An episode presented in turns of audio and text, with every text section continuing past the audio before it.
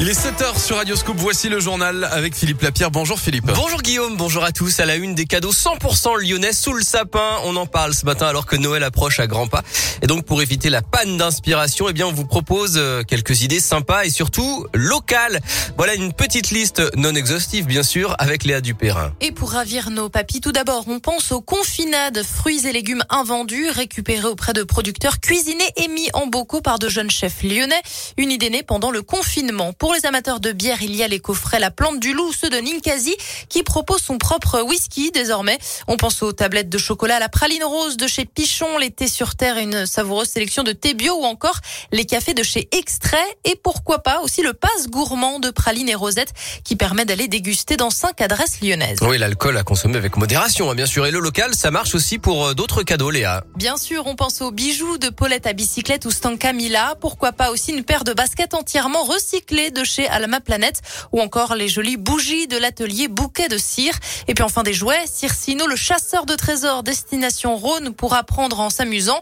Il y a aussi le dernier jeu des créateurs de Tu te mets combien? Ça s'appelle Qu'est-ce que tu veux que je te dise? Et ça a l'air tout aussi marrant. Merci Léa et vous pouvez retrouver ces références et plus encore sur euh, radioscoop.com. On pourra noter aussi la carte cadeau des commerçants de la Presqu'île à Lyon, le marché des créateurs à Bellecour, l'office de tourisme du Beaujolais qui relance son chèque cadeau pour soutenir les artisans locaux et puis le site Weekendoo qui propose plein de bons plans, des ateliers pour apprendre euh, par exemple à souffler du verre ou encore à créer son propre terrarium.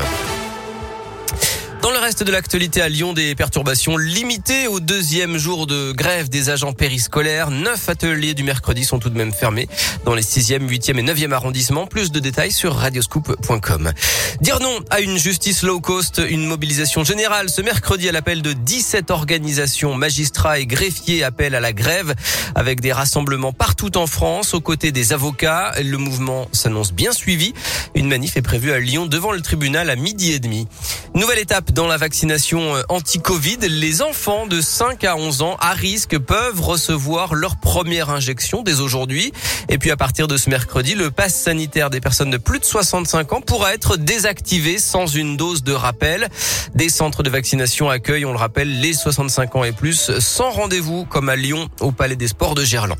Et puis après la prime énergie, la prime de Noël va être versée aujourd'hui à 2 300 000 ménages modestes entre 150 euros pour une personne seule et 274 euros pour un couple avec un enfant. En sport et en foot, le constat d'échec de Jean-Michel Aulas sur Juninho, le directeur sportif qui va partir dès le mois de janvier. Ça n'a pas fonctionné, reconnaît le président de l'OL dans l'équipe. Le costume était peut-être un peu surdimensionné. L'OM fait appel des sanctions de la Ligue après l'arrêt de Lyon-Marseille fin novembre. Un point en moins pour l'Olympique lyonnais et un match à rejouer. Les Marseillais réclament une sanction plus sévère. La Ligue des champions féminines, dernier match des poules pour l'OL qui reçoit les Suédoises de Haken à 18h45 pour valider la première place euh, de son groupe. Et puis en basket, l'Asvel joue ce soir en Euroleague. Réception du Zénith Saint-Pétersbourg à 21h alors que les Villeurbanais pour l'instant sont 9e du classement.